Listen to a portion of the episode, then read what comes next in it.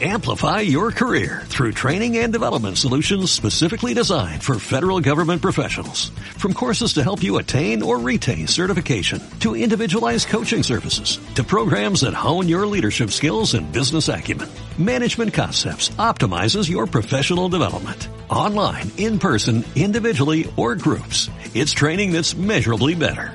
Learn more at managementconcepts.com. That's managementconcepts.com. Bien, hemos venido desarrollando una serie que se titula ¿Cómo estás? Pregúntale al que tienes al lado cómo estás. Es una serie en la que hemos, o por lo menos yo he planteado como subtítulo, que cubriremos todo lo que tú necesitas saber acerca de tu verdadero yo, todo lo que tú necesitas saber acerca de tu verdadero yo. Es una serie que trata y se relaciona con los asuntos interiores del ser humano, con el corazón del ser humano, con la profundidad del ser humano. Y en esta serie ya hemos desarrollado dos enseñanzas, esta es la tercera de las enseñanzas que hemos desarrollado, donde entendimos primero cuál es el hogar del alma y hace ocho días entendimos algo muy profundo y fue cuáles son las condiciones o los elementos necesarios para que nuestra alma prospere para que nuestra alma se desarrolle y para que nuestra alma florezca y crezca. El versículo central que le ha dado vida a esta serie como un todo es un versículo que encuentras en Tercera de Juan, capítulo 1, versículo 2, donde el apóstol Juan, desde probablemente la ciudad de Éfeso en Asia Menor, eh, quizás unos 40 o 50 años después de la resurrección de Cristo, le escribe a uno de sus discípulos un discípulo llamado Gallo y le dice, amado, yo deseo, mi anhelo, mi deseo es que tú seas prosperado en todas las cosas. Y ese es un gran deseo. Ese es un gran deseo que yo creo que tú y yo deberíamos tener y sentir por las personas que nos rodean. Vivimos en una cultura y en una sociedad que nos ha enseñado a menospreciar los éxitos de los demás y a enfocarnos solamente en nuestro propio desarrollo y en nuestros propios éxitos. Qué bonito cuando verdaderamente yo puedo decirle a alguien, oye, yo deseo que tú seas prosperado. A un amigo decirle, yo deseo que tú seas prosperado. Pero es que hoy, hasta en las familias, hay rivalidades. O sea, hoy es difícil que una persona se goce en los éxitos de la otra. Pero el apóstol Juan dijo, yo deseo, yo anhelo que tú seas prosperado en todas las cosas, pero dice algo tremendo, y que tengas salud. Porque la pregunta que yo te hago es, ¿de qué te sirve la prosperidad si no tienes salud? ¿De qué te sirve tener todos los bienes del mundo, tener riqueza, tener casa, tener carro, tener beca, tener todas estas cosas, pero no tener salud para disfrutarlo? Entonces Juan no solamente le desea prosperidad, sino le desea salud, pero dice algo muy importante. Dice, la medida en la que yo te deseo prosperidad y salud es la medida en la que tú prosperes por dentro. Porque fíjate lo que dice, así como prospera tu alma. En otras palabras, y esto es recapitulación, lo que hemos planteado en esta serie es que tú nunca estarás mejor por fuera de lo que estás por dentro. Vivimos en una cultura que mide el éxito de acuerdo a lo que hay afuera, no de lo que hay adentro. Pero la realidad es que no importa cuánto tengas, si no estás bien adentro, no estás bien. No importa cuánto te falte exteriormente, si estás bien adentro, estás bien. Para mí prosperidad no es tener mucho, sino es ser feliz con lo que se tiene. Yo conozco gente que tiene muy poco, pero que es muy feliz con lo poco que tiene. Eso es más próspero que una persona que tiene mucho, pero que es insaciable. Podríamos decir de otra manera también que tú eres tan saludable como esté tu alma.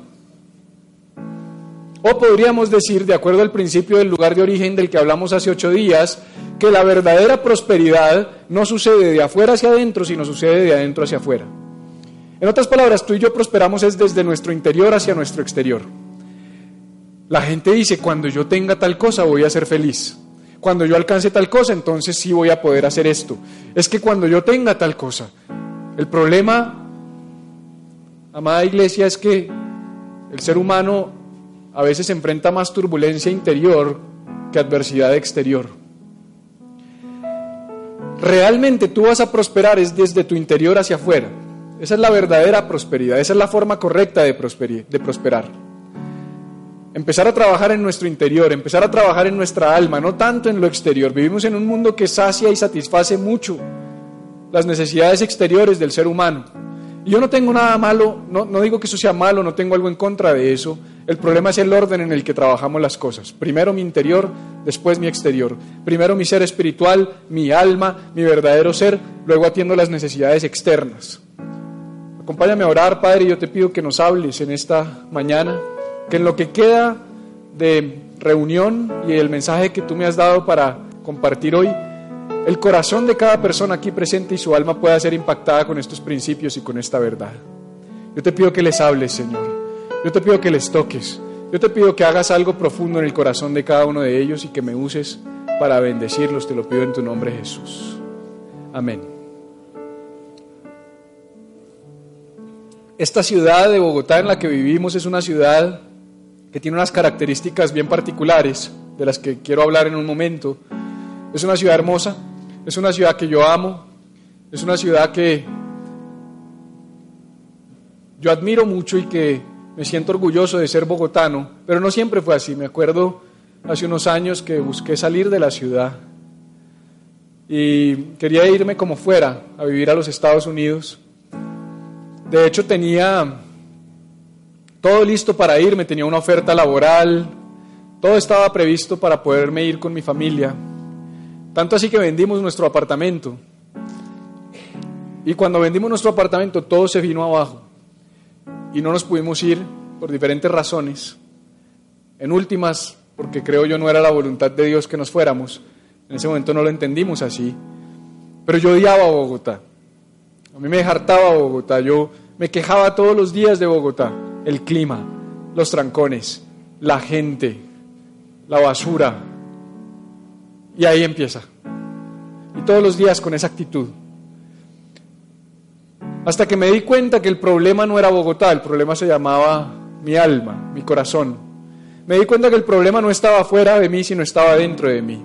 Por eso cuando a mí las personas me dicen, es que yo me quiero ir del país, estoy aplicando para irme al Canadá, estoy aplicando para irme a Australia, estoy aplicando para irme a los Estados, a los Estados Unidos o a donde sea, eso no tiene nada de malo. Yo lo que le pregunto es, ¿estás huyéndole a algo? ¿Hay algo que te incomode? ¿Cuáles son las razones para quererte ir? Y si logro identificar que el problema no está en su exterior, sino está en su interior, le digo, te tengo una mala noticia. A donde vayas te vas a llevar esos problemas contigo. La incapacidad de disfrutar y de gozar y de ver bien esa ciudad y de ver bien el clima y de ver bien sus calles está dentro de ti. Porque así funcionamos los seres humanos. A mí me pasó tal cual, me fui a vivir a Barranquilla. Yo dije, bueno, si no me puedo ir a Miami, me voy a ir lo más lejos de Bogotá y lo más cerca de Miami. Barranquilla. Y adivina qué, tampoco me gustó Barranquilla. Es más, empecé a extrañar Bogotá. O sea, Bogotá con problemas en tu alma está mal, pero Barranquilla con problemas en tu alma. Esta mañana había unos barranquilleros acá y dijeron, sí. Porque es que en Barranquilla tú sales de la ducha y te toca salir, secarte y seguir secándote en el ascensor y seguir secándote en el carro porque no paras de sudar. Parece que te hubieras ido con la ducha encima tuyo. Es una cosa tremenda. Y uno aquí hecho para el, pues, el altiplano de, de 3.600 metros o qué, 2.600. 2600. Pero la característica que tiene esta ciudad de la que quiero hablar y a la que quiero referirme es una bien particular y es su clima, su clima.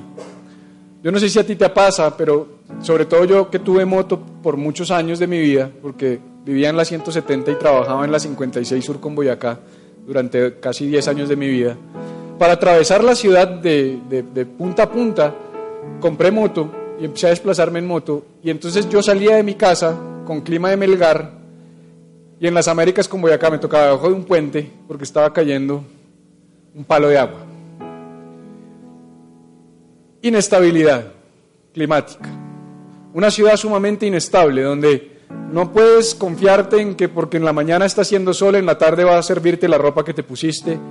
Todos tenemos como buenos bogotanos que cargar abrigo, sombrilla, sombrero, bloqueador, bufanda, esqueleto, sandalias y si llueve, kayak, para el que lo entendió. Muy inestable. Y tú dices, ¿y eso qué tiene que ver con este mensaje? Pues tiene todo que ver, porque yo creo que como Bogotá, el alma de muchos se comporta de la misma manera. Un alma inestable, un alma variable, un alma que en la mañana tiene unas características, al mediodía otra, en la tarde otra, que hoy está bien, mañana está mal,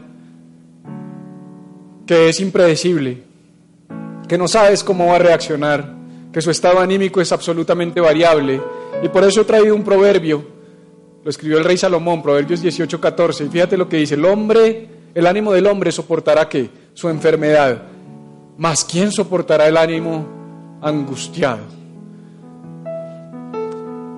quise entrar a mirar las palabras más relevantes de este proverbio en su original. Recuerda que la Biblia se escribió hasta el Antiguo Testamento, que son los primeros 39 libros de la Biblia, en, arameo y en hebreo, o en hebreo y en arameo. Y el Nuevo Testamento, que son los siguientes 27 libros de la Biblia, se escribió en griego. Es muy importante cuando leemos las escrituras, yo no sé si tú has visto y si llevas muy poco viniendo no tienes por qué saber esto, que cuando uno compra una Biblia a uno le dicen qué versión. ¿Cómo así qué, qué versión? Pues la Biblia. Sí, pero ¿qué versión? Ah, hay versiones, por eso es que yo no creo en eso, eso es invento de hombres. No, no, no, cálmate. La Biblia se escribió en hebreo, en arameo y en griego. Ni tú ni yo leemos ni hebreo, ni arameo, ni griego y hubo traducciones, varias traducciones, con diferentes técnicas y métodos. En esencia el mensaje es el mismo, pero es necesario ir al original muchas veces y ver cómo se escribió en el original, con qué palabras y qué significaban esas palabras en el contexto original. Eso se llama exégesis bíblica. Tiene que ver con ir a mirar las palabras y entender sus múltiples significados, además qué pasaba en el contexto y qué pasaba en la cultura. Por eso yo muchas veces traigo las palabras en griego y se las comparto y tratamos de ahí de derivar más información para nuestras vidas. Por eso yo te animo a que no solo leas la Biblia en una versión, léela en varias, porque así puedes tener varios puntos de vista del mismo pasaje sin que haya pérdida de la fidelidad del mensaje original. Y cuando hacemos este ejercicio, yo me di cuenta que ánimo, por ejemplo, es rúa.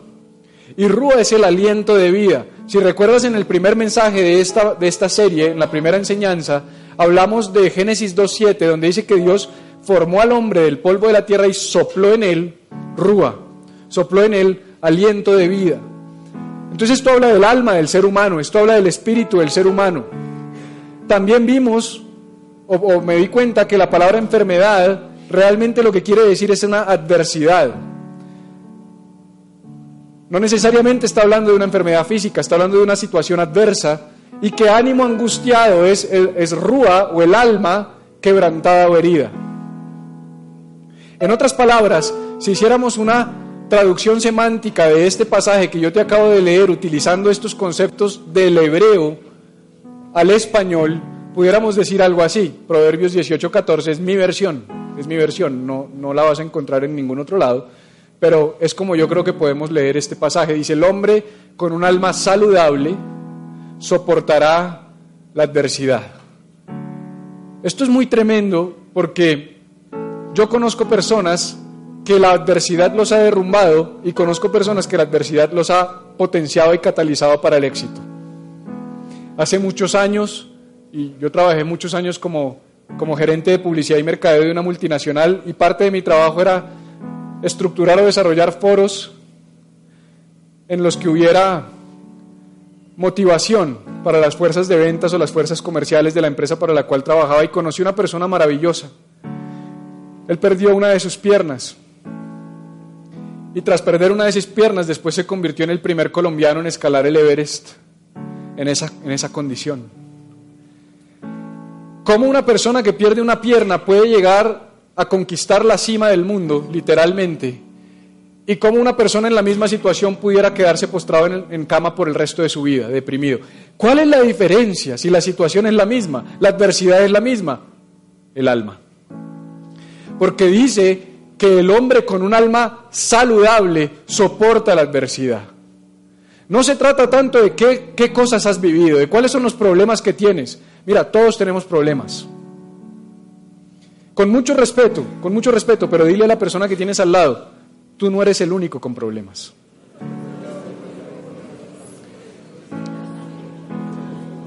Porque a veces salimos de nuestra casa con mala cara y con mala actitud creyendo que los únicos que tenemos problemas en el mundo somos nosotros. Aquí hay más de 100 problemas sentados juntos. Así es. ¿Cuál es la diferencia entre la actitud de unos que con problemas están con buena actitud y otros que con problemas se quedaron en casa? Su alma. La condición del alma. Y sigue diciendo, pero ¿quién soportará un alma quebrantada? ¿Sabes cómo entiendo yo eso? Peor que la adversidad es el alma quebrantada. En otras palabras, peor que situaciones adversas externamente es una alma herida. Es peor tener los problemas dentro de ti que tenerlos fuera de ti. Lo contrario también es cierto. Es mejor tener las bendiciones dentro de ti que tenerlas fuera de ti. Ahora, ¿qué pasa si tienes las bendiciones dentro de ti y también fuera de ti?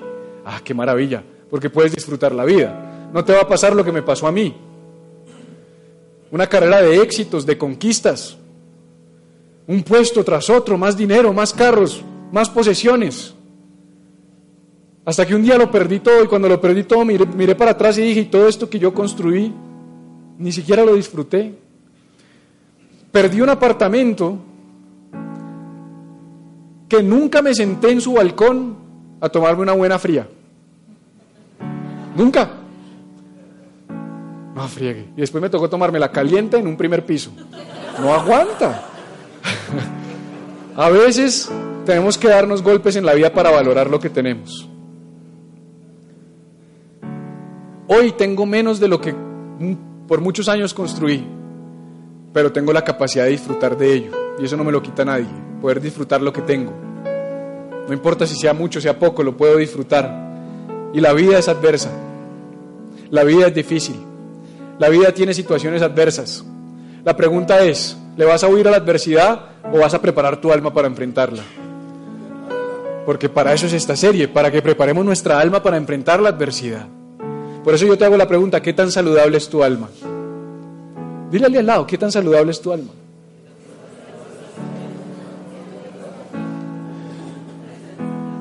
Por eso el mensaje de hoy lo he titulado ¿Cómo diagnosticar y curar el alma herida? ¿Cómo diagnosticarla y cómo curarla? Y te voy a llevar por un recorrido en lo que me queda de tiempo esta mañana en dos líneas. La primera parte del mensaje la voy a enfocar a ayudarte a diagnosticar tu alma. Es un diagnóstico. Yo voy a hacer unas preguntas y voy a plantear unos ejemplos de los cuales espero que tú puedas decir, sí, mi alma está herida o yo soy el chacho del alma. Y la segunda parte de la reunión, si llegamos a la conclusión de que tu alma está herida, espero poderte dar unas herramientas para curarla. Porque eso es como ir al médico, uy, sí, hermano, usted está enfermo, bueno, doctor, ¿y qué hago? ¿Mm? No friegue, apague y vámonos. No, no te voy a dejar así. Entonces, vamos a entrar en, en materia y para eso voy a leer del libro de los Salmos. Voy a leer del libro de los Salmos, voy a leer del Salmo 42 y del 43. Escúchame antes de que entremos a leer, esto es importante. Los Salmos son canciones. Son letras de canciones. No todos, pero la mayoría de los salmos se escribieron pensando en una canción.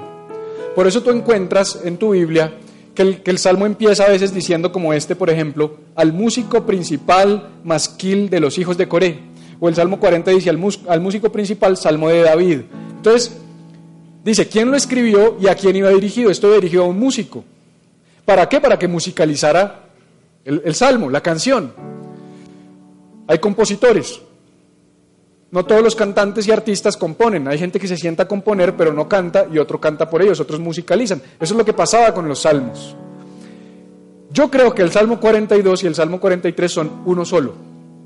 Y que se equivocaron los exegetas bíblicos y la gente que hizo la preparación del, del canon al partirlo en Salmo 42 y 43. Es mi opinión y ahorita te voy a decir por qué. Pero yo creo que se debe entender como una, misma canción, del 42 al 43, y es una canción que yo quiero que tú y yo leamos en esta mañana para empezar esta ruta que te he invitado a hacer de cómo diagnosticar y curar el alma herida. Voy a empezar a leer y dice así, dice, como el siervo brama por las corrientes de las aguas, así clama por ti, y esta mañana canté, a ustedes no les voy a cantar. Esta mañana canté porque les decía que los que llevan más de 10 años en la iglesia saben que esto es una canción. ¿Quieren que se las cante? Sí. Oh, eso, eso, don Israel. ¿eh?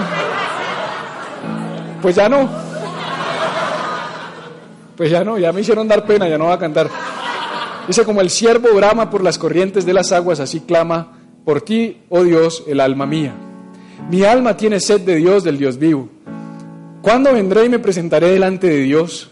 Fueron mis lágrimas, mi pan de día y de noche, mientras me dicen todos los días, ¿dónde está tu Dios? Me acuerdo de estas cosas y derramo mi alma dentro de mí, de cómo yo fui con la multitud y la conduje hasta la casa de Dios entre voces de alegría y de alabanza del pueblo en fiesta. ¿Por qué te abates, oh alma mía, y te turbas dentro de mí? Espera en Dios, porque aún he de alabarle salvación mía y Dios mío.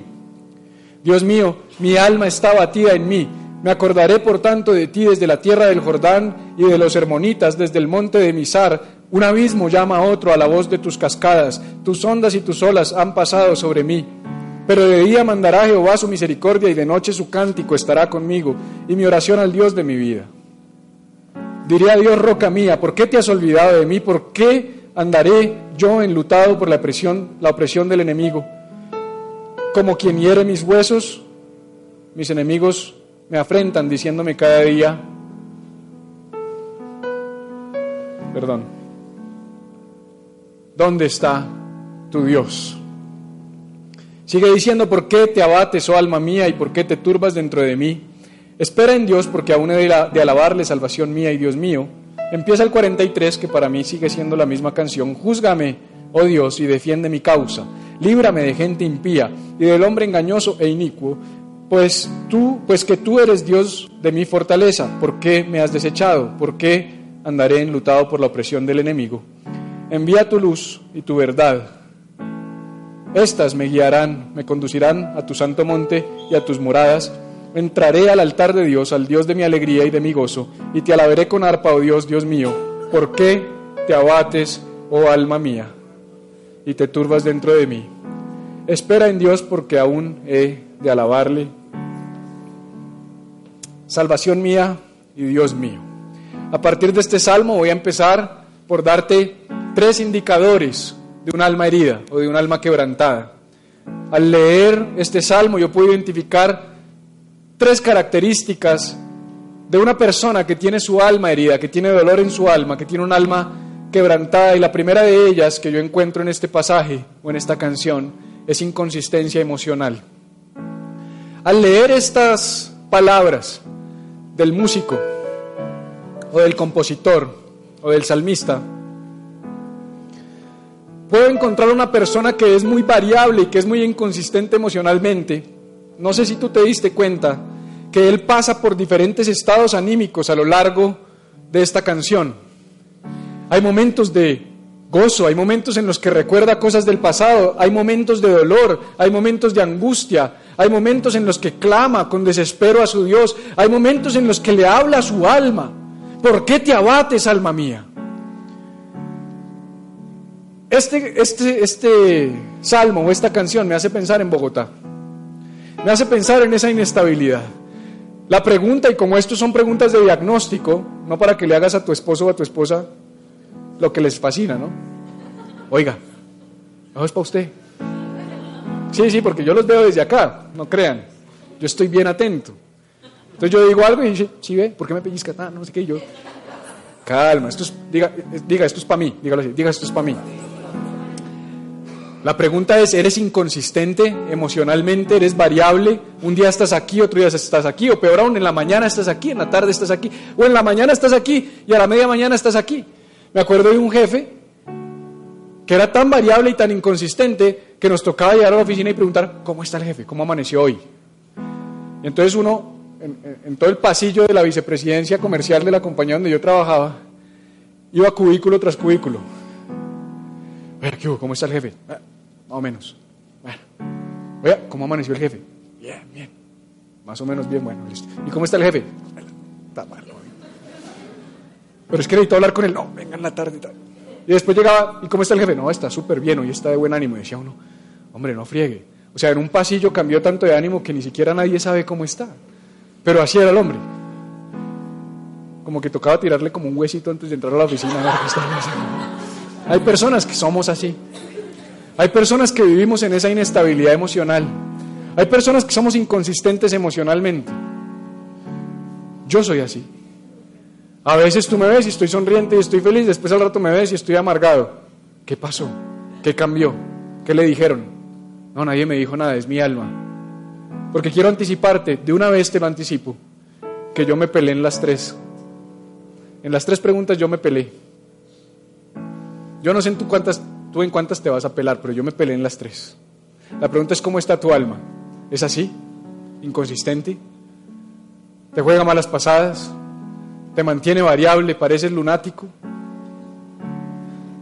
La segunda característica de un alma herida es la incapacidad de ver con claridad, la incapacidad de tener foco en su vida, la capacidad de actuar con consistencia. Y yo no sé si tú te diste cuenta, pero yo sí. Y por eso te lo subrayé, que de los 16 versos que leímos, los 16 versículos que componen esta canción, hay 10 preguntas. 10 preguntas en 16 versos, es mucho. 10 preguntas me hablan de incapacidad de ver con claridad. 10 preguntas me hablan de un alma que está inquieta, que necesita respuestas. Que hay algo dentro del salmista que dice, necesito respuestas, necesito ver con claridad. No tengo foco. Te las voy a leer. Pregunta número uno dice, ¿cuándo vendré y me presentaré delante de Dios? ¿Dónde está tu Dios? ¿Por qué te abates, oh alma mía, y te turbas dentro de mí? ¿Por qué te has olvidado de mí? ¿Por qué andaré yo enlutado por la opresión del enemigo? ¿Dónde está tu Dios? ¿Por qué te abates, oh alma mía, y te turbas dentro de mí? ¿Por qué me has desechado? ¿Por qué andaré enlutado por la opresión del enemigo? ¿Por qué te abates, oh alma mía, y te turbas dentro de mí? Yo creo que el salmista no tenía capacidad de ver con claridad. Yo creo que en su alma había tanta confusión y tanta turbulencia que eso le impedía ver con claridad y con foco. Pero sabes qué? Aunque no siempre tenemos todo resuelto en la vida, y yo a veces mismo lo he dicho desde acá, que caminar con Jesús y seguir a Jesús es como manejar bajo la niebla. No sé si has manejado bajo la niebla alguna vez pero me acuerdo mucho cuando íbamos a Cali, que teníamos que cruzar la línea, de estar en momentos en los que lo único que veíamos era la placa del camión de enfrente, no veíamos más. Y ni pensar pasarse ese camión, es suicidio. Y hay momentos en la vida en los que yo solo veo la placa del carro de enfrente. Es decir, sé qué va a pasar en cinco minutos pero no sé qué va a pasar mañana, no sé qué va a pasar pasado. Y es normal. Hay momentos en la vida en los que Dios quiere que te tomes de su mano y vayas despacito. Hay momentos donde te espeja el, el escenario, el panorama, y te deja ir más rápido. Pero yo no estoy hablando de eso, yo estoy hablando de una turbulencia interna que te impide ver con claridad. Eso no viene de Dios. Primera de Corintios 14, 33, el apóstol Pablo dijo, no es de Dios la confusión, sino la paz. Dios no es un Dios de confusión, Dios es un Dios de paz. Si el sentimiento que gobierna tu alma permanentemente es confusión, algo está pasando, hay una desconexión entre tu alma y Dios. Porque cuando tú estás conectado con Dios, lo que debe primar, más allá de que haya momentos en los que no veas con claridad, es la paz. Es la capacidad de ver con claridad. Es la capacidad de saber para dónde vas. Y por último, el tercer elemento de diagnóstico que yo encuentro en este salmo es una contradicción, una disparidad, una diferencia muy grande, una brecha entre tu vida privada y tu vida pública. ¿Cómo es tu vida privada y cómo es tu vida pública?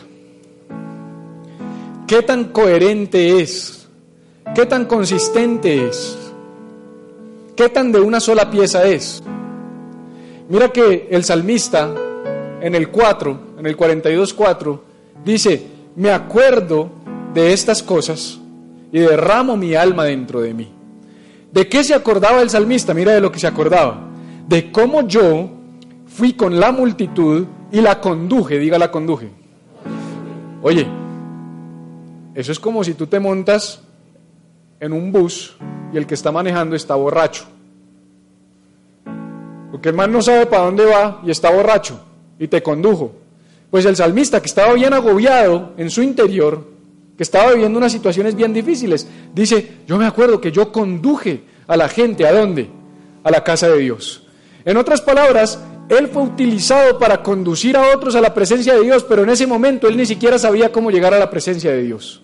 Porque algunas de las preguntas que él hace, no sé si lo notaste, es ¿por qué te has olvidado de mí? En otras palabras, él no sentía a Dios.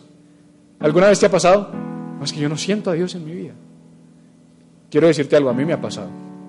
A mí me pasa. Hay momentos de mi vida en los que yo digo, me siento solo, siento como que Dios me abandonó, siento que Dios no está en mi vida. Y sabes qué? Escúchame, estoy abriendo mi alma. A veces esos momentos es el lunes después de predicar. Y entonces después digo, pero si yo el domingo los conduje hasta la casa de Dios. Y ahora en la mañana ni siquiera sé cómo es que se empieza, por dónde arranco, cómo se coge este asunto. Ah, yo te dije que yo me había pelado en los tres. De pronto tú dices, no, yo ya voy dos de, dos de tres, voy bien. Bueno, ahí están arrendando la bodega de al lado para que montes tu iglesia. sí, porque yo sí, yo te digo la verdad. O sea, yo crecí en un evangelio de pastores perfectos. Yo crecí expuesto a un evangelio donde el pastor era perfecto. Donde jamás, nunca yo escuché a un pastor decir, tengo problemas. Peleé con mi esposa, mis hijos son rebeldes. Me dio rabia, tuve depresión, tuve tristeza, no jamás. Como si eso le restara valor a lo que hacemos, al contrario, dignifica totalmente la obra de Cristo. Porque de una manera clara te digo, no depende de mí, yo no puedo hacer nada por ti, yo estoy tratando de alcanzarlo a Él. Ahí sobre la marcha yo digo, y camine, acompáñame, vamos a ver que yo como que veo un poquito más.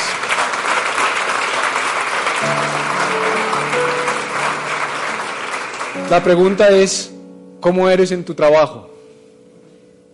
cómo eres con tus amigos, cómo eres con tu familia, cómo eres en la iglesia, o mejor aún, cómo eres cuando estás solo.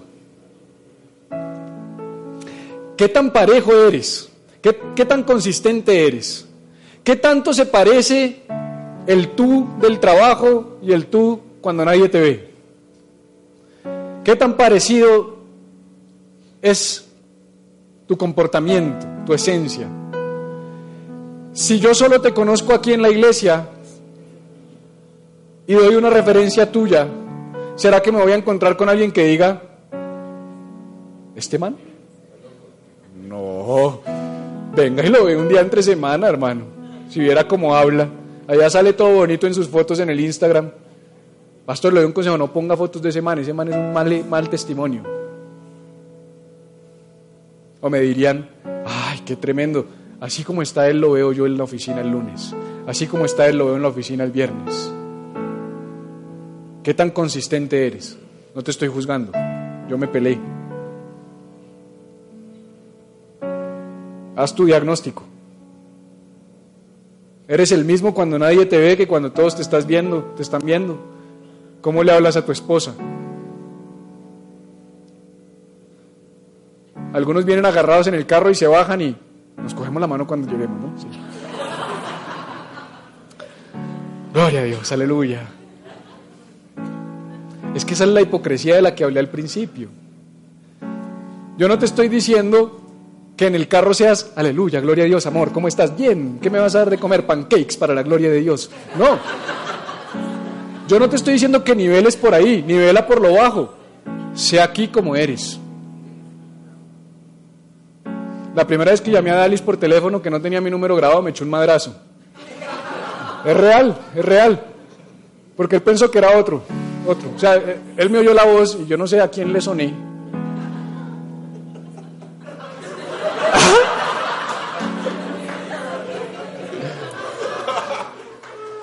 Eso no es. Y me pidió perdón, no sabía dónde meterse y le dije, espérate, y esto es real, él no me deja mentir, es la primera vez que lo cuento.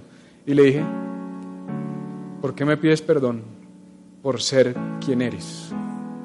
No me pidas perdón por ser quien eres porque el, como dice ex compañero de trabajo tuyo, ven tal cual eres, es una frase de marketing. No, no es una frase de marketing, es una realidad. Ven tal cual eres, tal cual eres.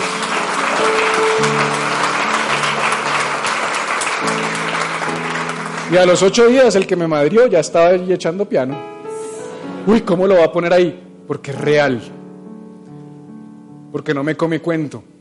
Porque el man, cuando está solo y cuando está en la iglesia, es el mismo. Es real. Por eso yo soy real.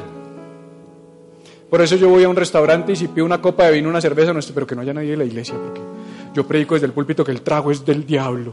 Porque hay pastores que predican que el trago es del diablo, pero ¿qué crees que piden cuando van al restaurante? Trago, vino, guaro. Todo me es lícito, pero no todo me conviene. Si quieres más información al respecto, escucha la segunda parte de esta prédica de hace ocho días en nuestro canal de YouTube. ¿Cómo vas en tu diagnóstico? ¿Qué tan consistente eres emocionalmente? ¿Qué tan claro la tienes? Todo está clarísimo en tu interior. ¿Y qué tan pareja es tu vida? ¿Y, y qué tan pequeña es la brecha que hay entre tu vida privada y tu vida pública? Si pierdes en una de ellas, o en dos, o en tres, y necesitas saber la cura, pues lo que viene es para ti. Si tú dices, no, yo estoy bien en las tres, te tengo una cuarta. Una cuarta para saber si tu alma está herida. Sé honesto contigo mismo. Si no eres honesto contigo mismo, estás más herido que todos los demás que dijimos yo, yo, yo y yo. No creo que ninguno de aquí pueda decir yo estoy firme en las tres. ¿Qué hacer si mi alma está herida? Y me gusta mucho que el mismo pasaje que, que leí ahorita, podemos derivar la cura. Aquí está el versículo 43, 42 y 43. ¿Todos ven mi Biblia? ¿Sí? Yo los invito a que tengan la Biblia de papel. Esa Biblia online y ese asunto de Bible App, chévere. Yo la uso también para desbararme. Cuando estoy en la sala de espera del médico y no me han atendido, me pongo a leer algo en el avión. No siempre cargo con mi Biblia debajo del brazo.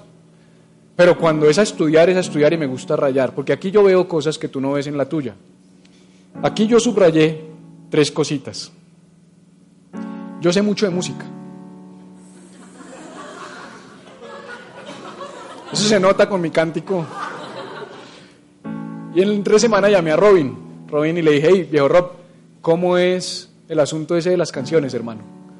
¿Cómo se estructura una canción? Porque yo sé hacer una prédica, a mí me enseñaron cuando estudié teología, eh, hermenéutica y exégesis bíblica y homilética, y yo entonces sé estructurar un sermón, pero ¿cómo se hace una canción? Tú que eres músico, dime. Entonces él, oh, ahí sí se le llena el pecho. Y yo, puente, puente, estrofa, puente, coro, yo no sé qué más cosas. Y yo dije así, hermano, puente, estrofa y coro, eso es lo único que necesito aprenderme. Y entonces me di cuenta de algo tremendo, y es que el, hay, una característica del coro, hay dos, hay dos. Hay dos características de los coros de las canciones. La primera, ¿cuál es? Ah, sí es, no hay que ir a la universidad para saber eso. Se repiten, los coros se repiten. ¿Y la segunda cuál es? Que normalmente el coro tiene el mensaje más importante de la canción. Y yo me di cuenta al tomar mi Biblia de papel que en este salmo que acabamos de leer hay un coro que se repite en el 42 y en el 43. Por eso te dije que el 42 y el 43 son la misma cosa. Ah, es que yo sí soy muy inteligente, no joder. ¿Sí? ¿Ah?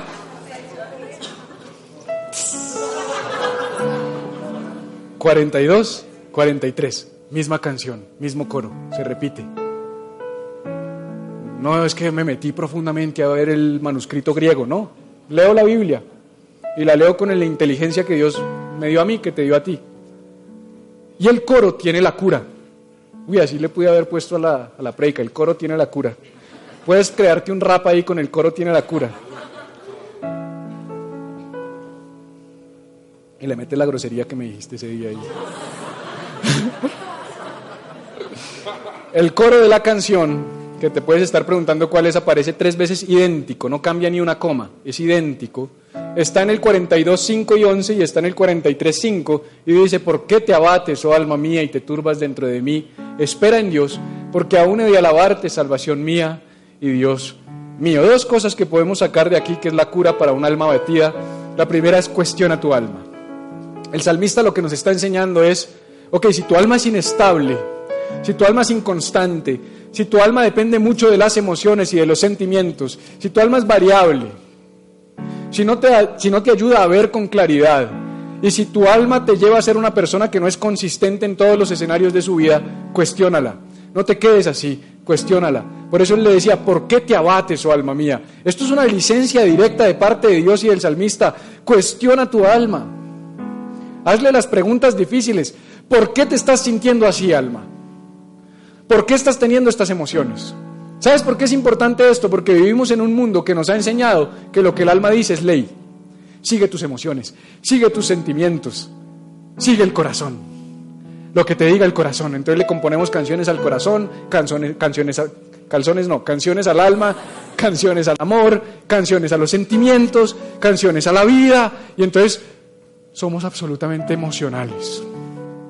Y vamos por ahí por la vida para donde nos lleve el alma. Nosotros no podemos ir por la vida donde nos lleve el alma. Si tú sigues tu alma, te vas a estrellar y te vas a estrellar duro. El alma es traicionera. ¿Qué dijo Jeremías? Lo leímos en la primera o en la segunda sesión de esta, de esta serie. Engañosa es el alma más que todas las cosas y perversa. ¿Quién la conocerá? Si tú sigues tu alma, te vas a estrellar porque es engañosa y perversa. Te, juegas te juega malas pasadas. Cuestiónala. Cuando te levantes con ganas de no hacer algo, o deprimido, o triste, pregúntale a tu alma, ¿Qué te pasa, alma? Así dile, ¿qué te pasa? ¿Qué te está pasando? La pregunta que yo te hago es cuándo fue la última vez que la voluntad de Dios y tu alma se encontraron. Una Y. Porque la, la, vida, la vida está llena de bifurcaciones, de yes. O para allá, o para acá. Y generalmente es la voluntad de Dios y tu alma. ¿Cuándo fue la última vez que se enfrentaron? ¿Y qué hiciste? ¿Qué escoges tú normalmente cuando tu alma se enfrenta a la voluntad de Dios? Porque seguir la voluntad de Dios cuando para el alma es rico, eso es fácil. Pero seguir la voluntad de Dios cuando para el alma no es rico, eso es otro cuento. Y hay un ejemplo tremendo de nuestro Señor, de Jesús, en el huerto de Getsemaní. No sé si sabes que el huerto de Getsemaní es donde arrestaron a Jesús. Fue el lugar donde lo arrestaron. Fue donde Judas le dijo a los soldados romanos y a um, los fariseos que iba a estar Jesús, que se iba a encontrar Jesús. Fue donde lo besó. Le dijo, me traicionas con un beso, Judas. En ese lugar, el huerto de Getsemaní o el jardín de Getsemaní, Getsemaní quiere decir prensa de aceite. El jardín de la presión. ¿Sabes cómo sacan el aceite de las olivas? Machacándolas, machacándolas, machacándolas en una prensa hasta que botan su aceite. Lo más rico de las olivas es el aceite. Lo más rico de tu vida va a salir cuando te dejes machacar. Pero no nos gusta. No nos gusta dejarnos oprimir y presionar. Pero Jesús estaba allí, en el huerto de la presión. Había presión sobre su vida, había presión sobre su alma. ¿Por qué? Porque ya llegó al final porque ya lo iban a arrestar, porque ya sabía él que lo iban a arrestar, porque ya sabía que, iba, que iban a llegar por él. Y él tuvo una conversación con Dios, una conversación profunda. Tú la encuentras en el libro de Marcos, en el capítulo 14. Y él le dijo, Señor, si es posible, pasa de mí esta copa. En otras palabras, su alma no quería eso. Su alma no quería ir a la cruz. Su alma no quería ser crucificado. Su alma no quería entregarse. Porque es que a Jesús le dolió. A veces vemos la, pasión de Cristo y creemos que es como Superman. Que no importa la coñacera que le den a Superman, uno sabe que al man no le duele. ¿O no? ¿Qué se ríe por la coñacera? Sí. A Jesús le dolió. Señor, si es posible, si pudieras hacerlo, pasa de mí esta copa. Mi alma no quiere. Pero después Jesús ve la y dice, "Mm, pero hágase, hágase tu voluntad. ¿Y sabes qué creemos? Que de alguna manera es como si hubiera caído una inyección de anestesia general sobre Jesús. Y ya, fue a la cruz y no le dolió nada. No le dolió. Fue difícil. La elección de seguir la voluntad de Dios fue difícil. Seguir a Dios cuesta. Al Dios real, al verdadero. Por eso aquí no predicamos plata, prosperidad, carro, beca. Él murió por ti, Él tomó tu lugar para que tú seas multimillonario. No, no, no. Él dijo, si alguno quiere venir en pos de mí, niéguese a sí mismo, tome su cruz cada día y sígame. Esas fueron las palabras de Jesús. ¿A qué me niego a los deseos de mi alma? ¿A qué me niego a los anhelos de mi alma? ¿A qué me niego a mis emociones? A no ser tan sentimental. Ayer no quería venir a la iglesia, se los conté esta mañana. Ayer teníamos dos actividades, bautismos al mediodía y el poscampamento. Yo no quería venir. Le dije a mi esposa, yo no, quiero ir a la iglesia. Y me dijo, ¿de verdad? Le dije, si ese soy yo, imagínate el resto. Pero ¿qué hago? ¿Por qué te sientes así, alma mía? ¿Por qué te estás sintiendo de esta manera? Cuestiono mi alma. Ahora la pregunta es cómo saber cuál es la voluntad de Dios. Porque muchos dicen, ay, no, yo lo hice pensando que era la voluntad de Dios. Mm. ¿Sabes que somos especialistas en maquillar nuestra voluntad y volverla a la voluntad de Dios? Yo sentí. Es que tuve un sentir. Pues de entrada te digo que el Espíritu Santo no te pone sentires, Él te pone convicciones, que es diferente. Y las convicciones se arraigan en la voluntad, no en las emociones y en los sentimientos. Por eso la gente dice, yo sentí, pastor, que voy a dar mi vida por usted, como Pedro, que cuando Jesús le dijo, muchachos, a donde yo voy ustedes no pueden ir. ¿Cómo que no puedo ir? Dijo Pedro.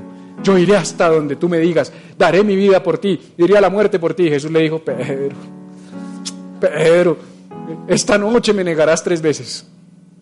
Yo negarte jamás. ¿Y qué hizo Pedro? ¿Por qué? Porque tuvo un sentir de seguirte hasta la muerte. Aquí hay personas que ya no están en la iglesia, que se han ido en las últimas semanas.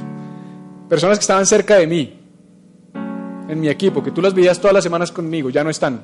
¿Por qué? Porque tuvieron un sentir de seguirme. Y ese sentir se fue cuando hablé durito. ese sentir se fue cuando les fallé. Por eso yo siempre les digo, te voy a fallar, te voy a hablar duro.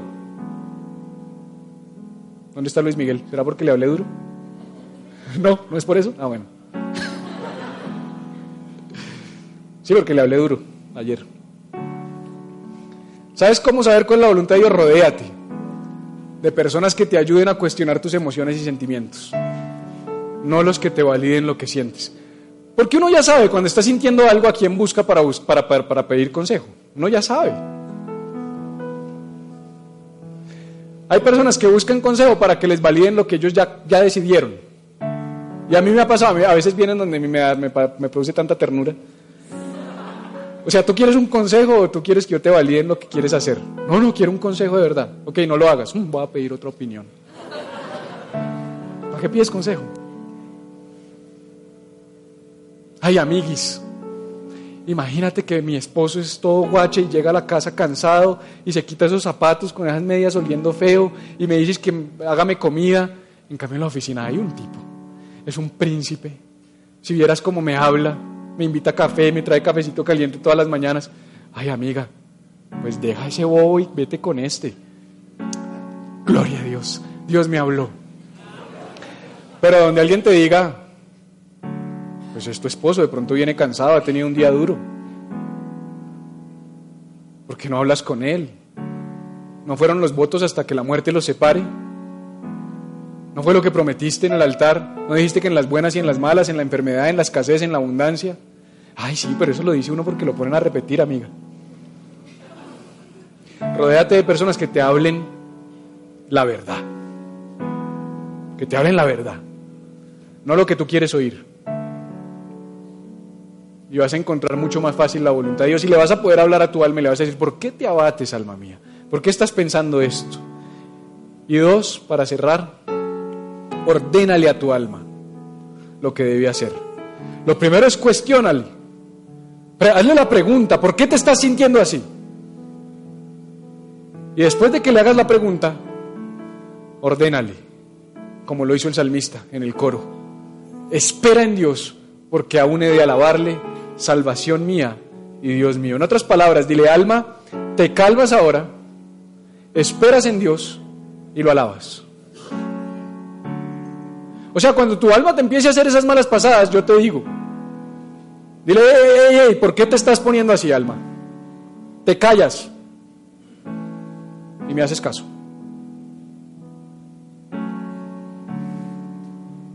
Háblale a tu alma. Nos encanta hablarle a los demás y darle órdenes a los demás. Dale órdenes a tu alma.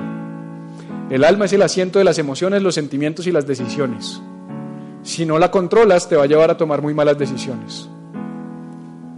Por eso Albert Einstein dijo, si quieres resultados distintos, tienes que hacer cosas distintas.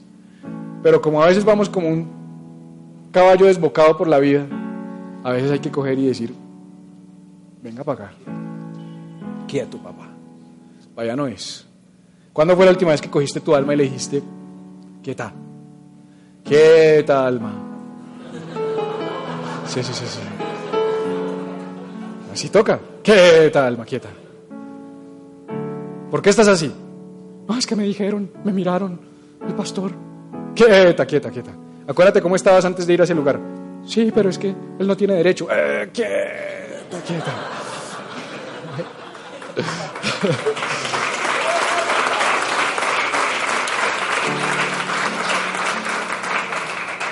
Mira, el corazón es perverso. Me acuerdo mucho de las palabras de Juan, primera de Juan 3.2, de esto predicamos en la serie Soy amigo de Dios. Y usamos este versículo para desarrollar toda una enseñanza, no la voy a repetir, Tú la puedes ver en nuestro canal de YouTube. La serie Soy amigo de Dios. Pero el apóstol Juan escribe y dice, si nuestro corazón nos reprende. Y cuando hicimos el mismo estudio bíblico de entender las palabras, nos dimos cuenta de dos cosas. Cuando habla de corazón está hablando de alma, del asiento de las emociones, los sentimientos y los pensamientos. Y cuando dice reprende, la palabra correcta es condena, porque viene del griego kataginosco. Entonces cuando tu cardía, cuando tu corazón te, te condene, que nos condena, corazón todo el tiempo nos condena. Yo no valgo, yo no puedo, yo no tengo, yo no siento, es que yo no, es que esto. El corazón todo el tiempo está dándonos rejo. Rejo, rejo. Y si la dejas, peor. Yo me acuerdo cuando fuimos a montar caballo hace poco con, con mi familia, allá a la finca de los llanos donde, donde Cristina, que nos invitó. El esposo de Cristina nos dijo, sí, esos caballos son mansitos, pero desde que se suba muéstrele quién manda. O sea, desde que se suba, muéstrele quién manda. Y ya, usted no va a tener problema con el caballo. Tres horas de cabalgata no tuvimos problema con el caballo. ¿Por qué? Porque cuando nos subimos, entonces cuando tú te levantes, alma, pero a, uno, a muchos les gusta, y le dice a la mujer, traiga café. No. Háblese a usted, a su alma. Se ríen porque así es, ¿no?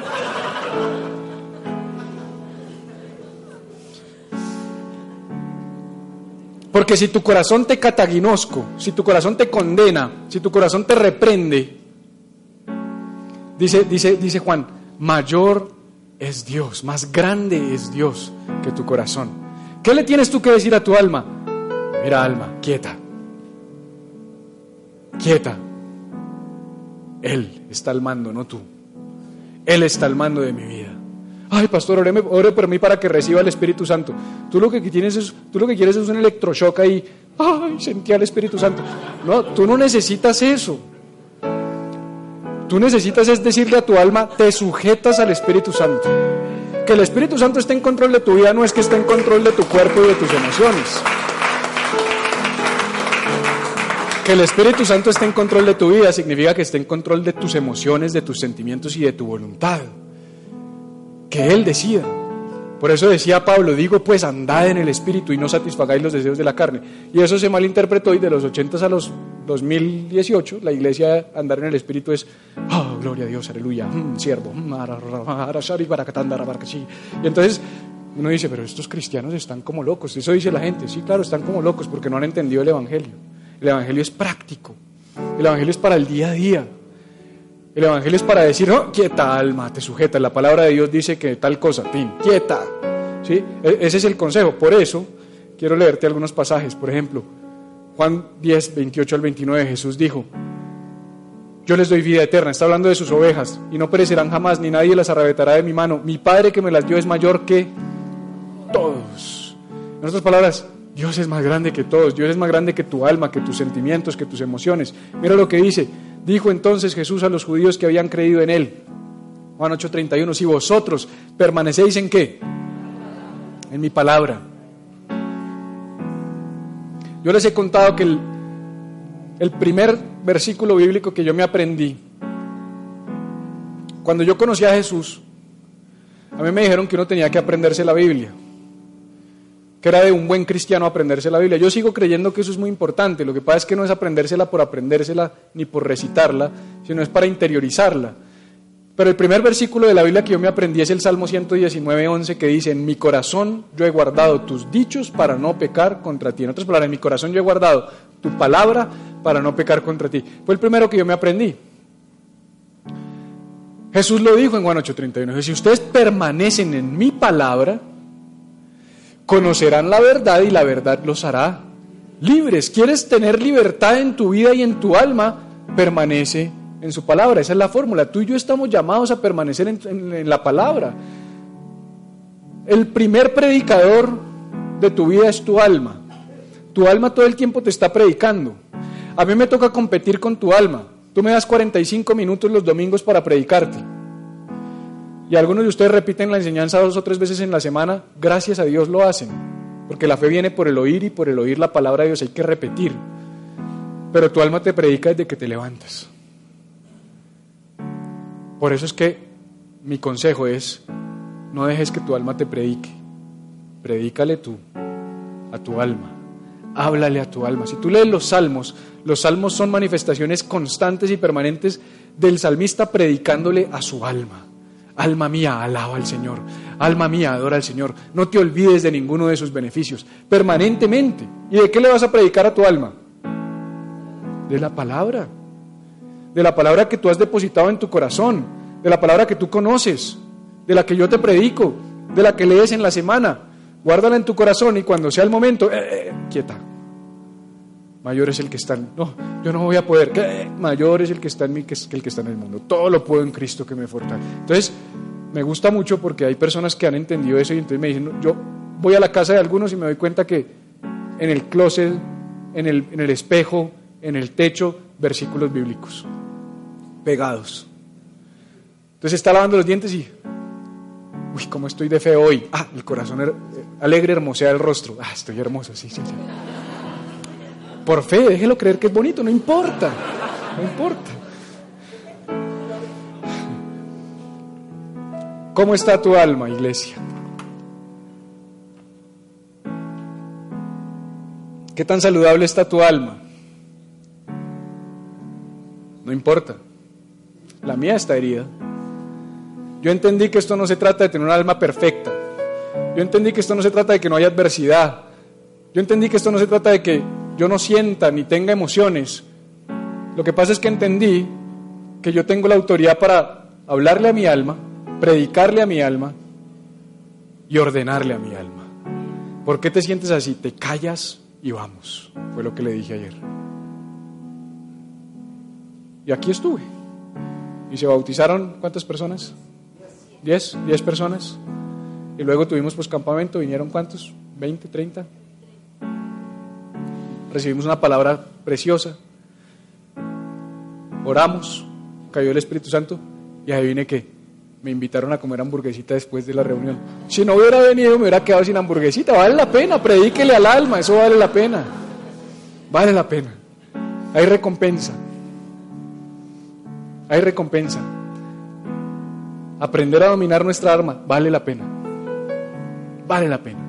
Te vas a ahorrar muchos dolores de cabeza en tu vida. ¿Qué tal si oramos, Padre? Gracias por esta palabra. Gracias por lo que nos enseñas. Gracias porque nos confrontas, Señor. Padre, tal vez somos inestables, somos inconsistentes. Quizás, Padre, no somos confiables. Tendemos a tener múltiples personalidades. hay una disparidad grande entre el yo de la iglesia y el yo de la casa o el yo del trabajo o el yo que se encierra en su cuarto. Yo quiero ser más parecido a ti en todo momento y en todo contexto, Señor. Amplify your career through training and development solutions specifically designed for federal government professionals. From courses to help you attain or retain certification, to individualized coaching services, to programs that hone your leadership skills and business acumen, Management Concepts optimizes your professional development. Online, in person, individually, or groups. It's training that's measurably better. Learn more at managementconcepts.com. That's managementconcepts.com.